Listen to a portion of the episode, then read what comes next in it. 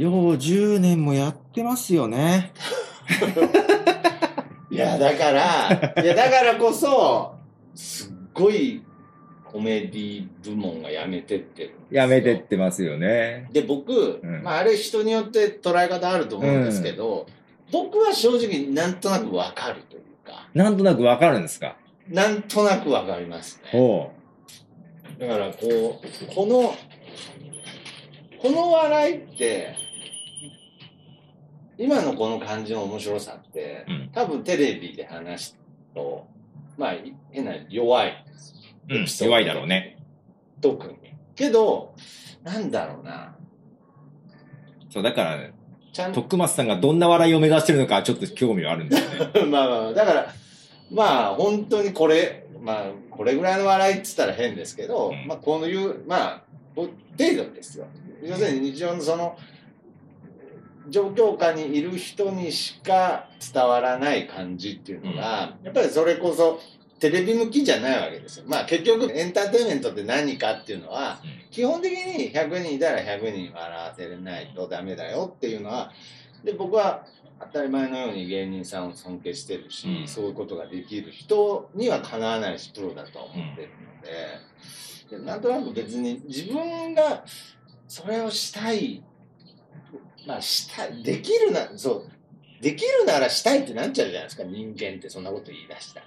いや、けどそこなんですよね。できるならしたいっていうのと、ああ、なるほどね。ああ、どうなる？できても別にっていう人もやっぱりいると思うんですよ。そうですね。確かに。で、今のがエンターテインメントかっていうとそうじゃないじゃなないいでですすね。エンターテインメントじゃないけど面白いよねって面いう白いよね世界じゃっていうないですか。世界なんですよ。けど、じゃあお金を生むのかっていうと、生まないんですよ。エンターテインメントにしないとお金は生まれないじゃないですか、多分。そうですね。だからエンターテインメントすれば、お金が。ポトフさんはどうなんですか？そのスポンサーとかそういう、うん。ポッドキャストのうん。新しい可能性として、うん。まあ、わかりやすくとアメリカではあるわけアメリカでは全然、全然年々増えてる広告費がね。これはどう、けどラジオほどはないっていうのはあるけど、はいこれどう見て、いやいや、全然あるだろうなと思ってるの。はいはい。方法としては。ただそ、それだけで一本で食っていけるかってわかんーまあまあまあないけど、別にスポンサーつくっていうパターンはあるだろうし、お金払って作らせてもらうっていうのもあると思っているので。そうですね。ぼ僕はまあ、そっちはぼ僕ら向きじゃないと思うので。いや、そうでもないと思あ、ってるんだよ。そう、なるほど。なるほど。うん。名古屋っていう土地で考えると、んよそもんあんま好きじゃないから、名古屋ってはいはいはいはい。で、地元でこうやってずっとやってるとやってるぞ。で、自分はこういう軽いのやってるんですけど、真面目にやるならちゃんとアドバイスしますよ。あー、とかでもね。で、じゃあお願いするよって言った時に、うんできないけどって言ったら、そのもう一つさんとかに回して、あはいはいはい。とかね、まあ、例えば。そうそう、いくらいくらで作れっていう話があるからやろうかっつって。やろうか。なるじゃじゃん。で、そこはもうお客、もう自分買おうとしもそんて、な未来あったら最高ですけどね。買おうとして出回るだけでいいあかなっていう。で、場合によっては、どっかの企業プレゼンツで番組作りましょう。うん私が喋りますみたいでもいいと思うんですよ。なるほどね。うん。だからその辺はあるとは思ってるのよ。あとは僕勝手になんかやっぱその名古屋のう、んここまで行くとちょっと強引に感じるかもしれないですけれど、僕名古屋人の気質と、うん。なんかこのポッドキャストの感覚がうんすごい合ってる気がして。え、それはな、なん、どの辺ですか？なんか、例えば、こう、僕も店始めてからすごく思ったんですけれど、めっちゃおもろい人いっぱいいるんですよ、名古屋は。うん。けど、例えば東京でうんそういうちょっとアンダーグラウンドっぽいうん。人、うん。あのーいても、うん。アンダーグラウンドっていうジャンルになってるだけで、その人たち生きる場所って意外にあるんですよ。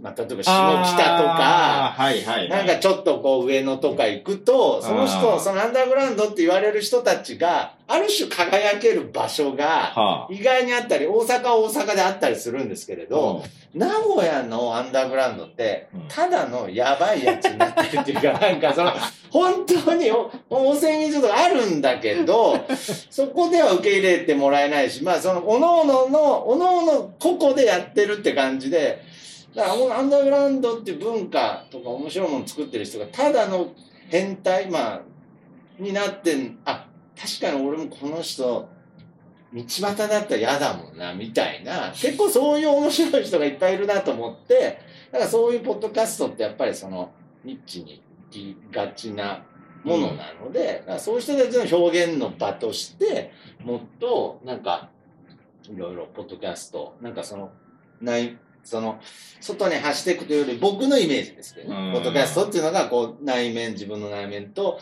向き合っていくような文化なので、意外に、なんか、ポッドキャストをもっと、名古屋の、別に名古屋じゃなくてもいいけど、名古屋の人で、なんか面白いことやってる人に、どんどんやってって、みたいな、でまあポッドキャストの、まあ、ここが聖地的になって、まあ、そういう人たちが集まって番組作って発信していけれる場所になればなとは、今なんか音楽系に偏ってるんで、もっと、もっと、なんだろうな、バランスよく、こう、ちゃんと、ちゃんとした研究してる人から、なんか変な絵描いてる人まで、みたいな。うん。ゴールが見えない。んゴールはね、僕のゴールですか。いや、そうやってやるのは面白いんだけど、はいはい。どこでも置けるんだろうって。そうですね。だから、その、金運なんじゃないゴールの話だと、最近ようやくちょっとできるようになってきたんです。なんか、あのーまあ、十分漠然としてますけど、昔から小木須さんに僕がやってることって、嘘日常って呼ばれてたんですよ。なんか、要するにこう、何気ない日常をこう身の回りに作ろうとしてるんだけど、ちょっと演出がかってたりとか、こう、ちょっと面白くなるように仕向けたりするから、なんかお前が日常日常言ってんのはやっぱり、嘘、嘘日常だっていう風に言われてて、けどまあ、毎日面白いこと起こるし、まあこういうことが毎日続けばなと思ってたんですけど、最近それをずっと続けてたら、ちょっと程よくなってきたんです。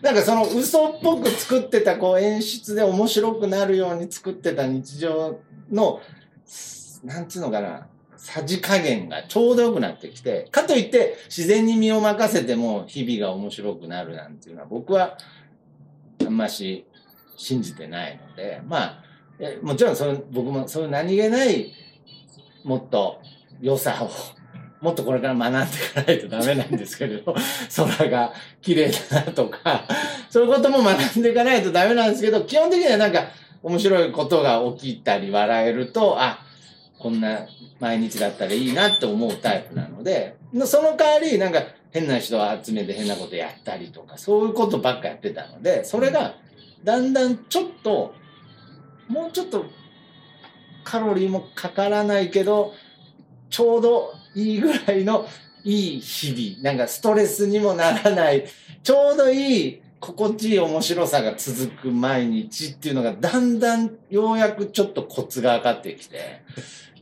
コツが分かっただと言い過ぎだけど、2, 2分経ってないですね、ままだだ。ゴールが出てきてないです。暗闇の中に。暗闇の中ですか？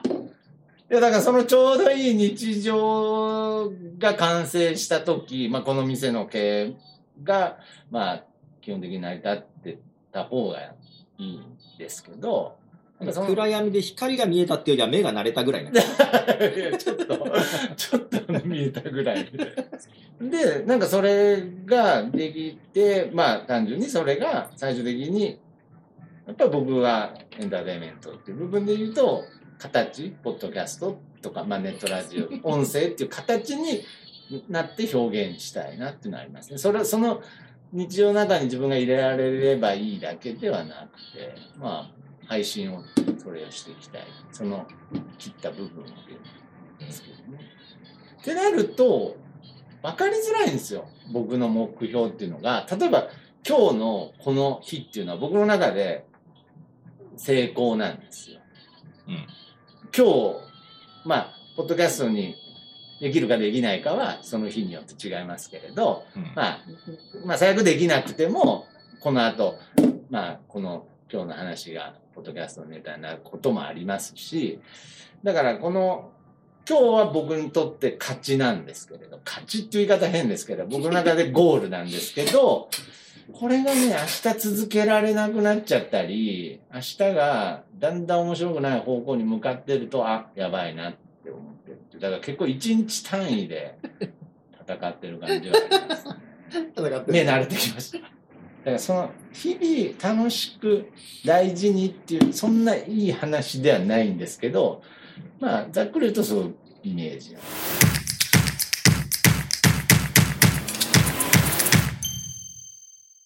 とにかくなぜ今日ポッドさんと僕がここで喋るかというとはいそれはそれは。30日だから。はい。そうっすな。うーん。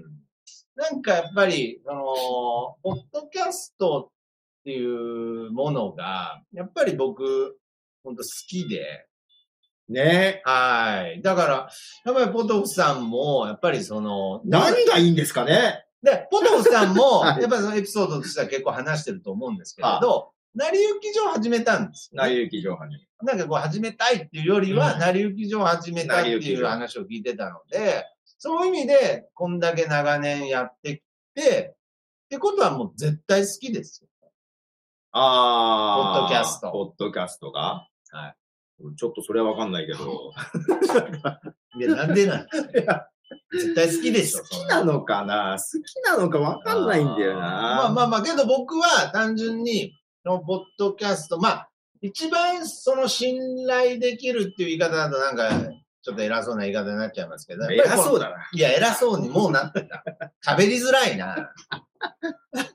あの、やっぱり長年携わってきたっていうことが、まあこれ以上の、やっぱりこのまあ人ねのポッドキャストに対するなんかこう思いっていうのは もうこれ以上ないデータなので、もうさ、長いからさ、好き嫌いじゃないのよね、もああ、いやけどそういう感じう。ももいいです、うなんか、ね。なんなん、何？もう家族みたいなもんだからいやさ。いや、僕の、僕の好きな言葉出してくるないや、もう僕もポッドキャストも家族みたいなもんですね。